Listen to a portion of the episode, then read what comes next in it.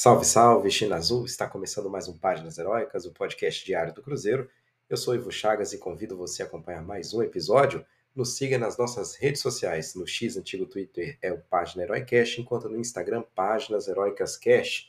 Pessoal, aquele pedido de sempre, caso vocês possam, queiram, caso realmente gostem aqui do nosso podcast, queiram ver uh, o crescimento uh, nos próximos meses aí do nosso podcast, peço a vocês, ajuda muito, ajudaria demais que vocês compartilhassem nas redes sociais de vocês, compartilhassem com amigos nos grupos de WhatsApp, nos grupos de Telegram, os episódios para que o pessoal também consiga ouvir, para que chegue a mais ouvintes, a mais cruzeirenses em Minas Gerais, no Brasil e no mundo. Bom, pessoal, é, falando aqui sobre os temas de hoje, a gente teve algumas questões nos bastidores. Tivemos aí hoje uma notícia é, relativa ao Otávio, né, o primeiro tema que eu quero trazer aqui para vocês, é, o Otávio estaria sendo emprestado ao Valladolid, né, que é o time do Ronaldo na Espanha. E isso faz parte aí de uma ideia do, do pessoal do Cruzeiro, quer fazer um intercâmbio, levar jogador para a Europa, passar um tempo lá e quem sabe ganhar um pouco de rodagem né? Acho difícil o Otávio ser titular no Valladolid, mas jogando até nas divisões de base ou no time reserva do Valladolid, quem sabe, né? naquele time B. É, assim, pessoal, eu eu penso o seguinte, eu acho que o, que o Otávio, pela qualidade que tem, já poderia ser das duas uma, ou o terceiro goleiro do Cruzeiro, né? veio o Léo Aragão para cumprir esse papel, acho até desnecessário, mas caso não fosse terceiro goleiro, eu preferiria que o Otávio continuasse no sub-20 do Cruzeiro, até porque é, a gente sabe que no Brasil as divisões de base têm, ao longo do ano, um calendário bastante interessante. Campeonato Estadual, Copa do Brasil, Campeonato Brasileiro, a Copinha que já acabou. Então, a gente tem um calendário de competições sub-20 muito rico aqui no Brasil. É, lá no Brasil, né? Aí no Brasil, né? Então, uh, eu acredito até que para o desenvolvimento do jogador seria até mais interessante ele continuar no Cruzeiro Sub-20 como uma liderança, como um, um, dos maiores jogadores daquele time, um dos melhores jogadores, jogadores mais eficientes e respeitados no elenco. No Valladolid ele vai chegar para ser mais um, vai chegar para ser um goleiro que talvez nem jogue. Então, assim, eu, eu, eu não gostei muito dessa notícia, não. Acho que não faz sentido. Um, o goleiro, sobretudo, é, ele tem que jogar, né? E qual é a garantia que a gente tem que ele indo para o Valladolid ele vai ser um titular? Né? Não no time principal, isso aí não vai acontecer. Mas ser titular no Valladolid B, ser titular, quem sabe, no Valladolid sub-20, será que ele vai? Tem que ter essa garantia, o goleiro tem que jogar. E no sub-20 do Cruzeiro ele tem apenas 18 anos, né? Portanto, pode disputar aí mais duas copinhas tranquilamente. Eu, eu não sei, eu, eu acho isso um pouco desnecessário, mas é uma decisão que aparentemente está tomada e ele deve ir realmente para o Valladolid, essa informação que veio do Samuel Venâncio e do Deus Medidre, lá no, no Twitter. Bom, aí ainda falando daquele, daquela questão da torcida, torcida única. Tanto Cruzeiro quanto Atlético Mineiro colocaram ali na nos sites oficiais respectivos, né, a seguinte informação, a informação do Cruzeiro. Cruzeiro e Atlético celebram acordo por torcida única. Ô pessoal, vamos ter um pouco de também aqui capacidade, né, de como que eu vou colocar aqui sem ofender ninguém, mas quando eles dizem Cruzeiro e Atlético celebram um acordo, né, não é uma questão de comemoração, celebrar de, comemoração. Celebrar um acordo no meio jurídico, é, empresarial, a gente está falando aqui em assinar um acordo, tá? Em chegar a um acordo e não a celebrar de fato como se comemorasse, né? Isso não é algo a ser comemorado por ninguém. Então, celebrar um acordo é assinar um acordo, é firmar um acordo, tá? Só porque eu vi algumas pessoas se confundindo, outras, obviamente, virou meme, né? Então, só para os mais é, exaltados aí ficarem tranquilos que isso aqui não é uma celebração no intuito de festejar, não. É celebrar no intuito de firmar, de assinar um contrato. Cruzeiro e Atlético celebram acordo para que haja torcida única nos clássicos das temporadas 2024-2025, válidos pelas competições organizadas pela eh, Federação Mineira de Futebol e Confederação Brasileira de Futebol. No caso dos eventuais jogos é, da Comembol, né, Sul-Americana ou Libertadores, enfim. Esse ano não vai ter confronto Cruzeiro e Atlético nas, nas, na Sul-Americana, mas pode ser que em 2025 isso aconteça. Cruzeiro e Libertadores, o que tudo a gente espera. Os, nesse caso, os clubes se comprometem a envidar esforços para que as partidas também ocorram sem torcida visitante. A medida temporária visa estabelecer um diálogo entre duas entre clubes e torcidas, no sentido de buscar soluções definitivas para a realização de clássicos nos estados de Minas Gerais. É, aí muito me disse, me disse, o presidente Sérgio, lá do Atlético Mineiro, respondeu ao, é, ao comentário que veio do Gabriel do Cruzeiro, né, dizendo que a diretoria do Cruzeiro é amadora, que tentaram cancelar o acordo por WhatsApp, o Atlético Mineiro não, não quis voltar atrás, enfim, pessoal. Eu, eu acho o seguinte, eu vi muita gente também falando, ah, mas aí o Atlético Mineiro, na hora que for para jogar no Mineirão, vai fazer pressão para conseguir torcida. Gente, eu fui falar sobre isso e me chamaram de burro de inocente. Mas eu vou colocar para mim a situação aqui. Inclusive, nessa nota aí, o presidente do Atlético Mineiro fala que tem que preocupar com o patrimônio do clube. O maior interessado que não haja torcida é o Atlético. Por quê? Porque eles têm medo de o, de o torcedor cruzeirense chegar lá na MRV Arena e destruir tudo. Eles têm esse receio e ficar com prejuízo. Né? Mas para isso eles têm que investir com segurança, porque o cruzeirense pode fazer isso, mas o flamenguista também pode. Num jogo mais explosivo, aí qualquer torcida pode chegar quebrando tudo. Então, é, eu acho babaquice, para falar a verdade. É, mas aí, eu vi muita gente falando, ah, não seja, me chamando de inocente, de burro, que o Atlético depois vai, vir, vai virar a mesa e vai querer ter torcida do Mineirão. Ô, gente, nem Atlético nem Cruzeiro estão nem aí para nós torcedores. A verdade toda é essa. Esse acordo deixou isso muito claro. Que não é questão de segurança. É questão de poupar possíveis prejuízos materiais. Né? Tanto do lado do Atlético quanto do lado do Cruzeiro. Se a torcida do Atlético Mineiro, por exemplo, quiser quebrar as cadeiras no Mineirão e o Cruzeiro está mandando jogo lá, o Cruzeiro vai ter que arcar com isso também. Então, eu acho que é mais uma questão financeira de medo, né, segurança patrimonial, do que qualquer outra coisa.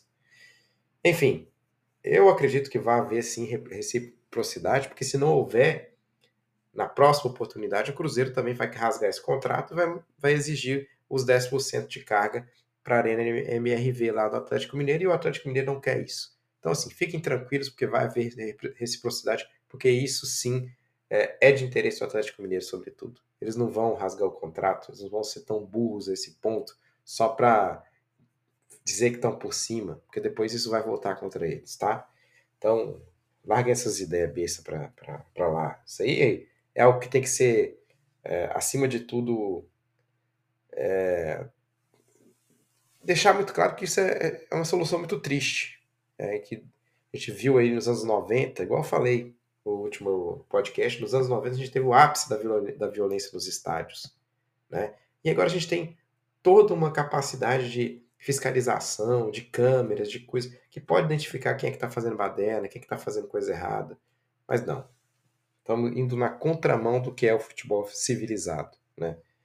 Infelizmente, tanto Cruzeiro quanto Atlético os dois, os dois times com o mesmo pensamento arcaico. Bom, falando agora também de uma informação aí de, de um jogador equatoriano chamado José Cifuentes, de 24 anos, ele pertence ao time do Rangers. O Rangers é um dos maiores times da Escócia, acho que é o maior time juntamente com o Celtic, não sei quem é que mais acho que o Celtic, eu não sei, né? Desculpa, posso estar falando merda, mas é porque também o, o, Rangers ficou um bom tempo lá nas últimas divisões, teve que ser refundado o time do Rangers.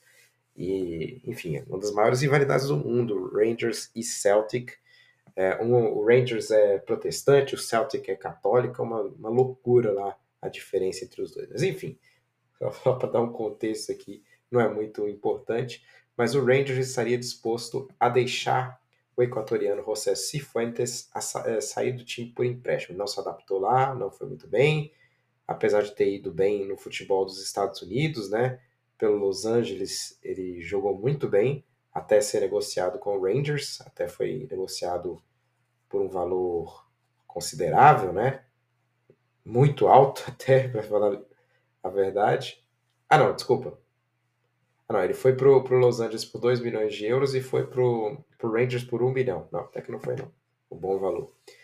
E quem sabe o Cruzeiro consiga aí acertar com esse jogador por empréstimo e aí com uma, uma cláusula aí, um passe fixado para quem sabe ele ficar, se, se destacar.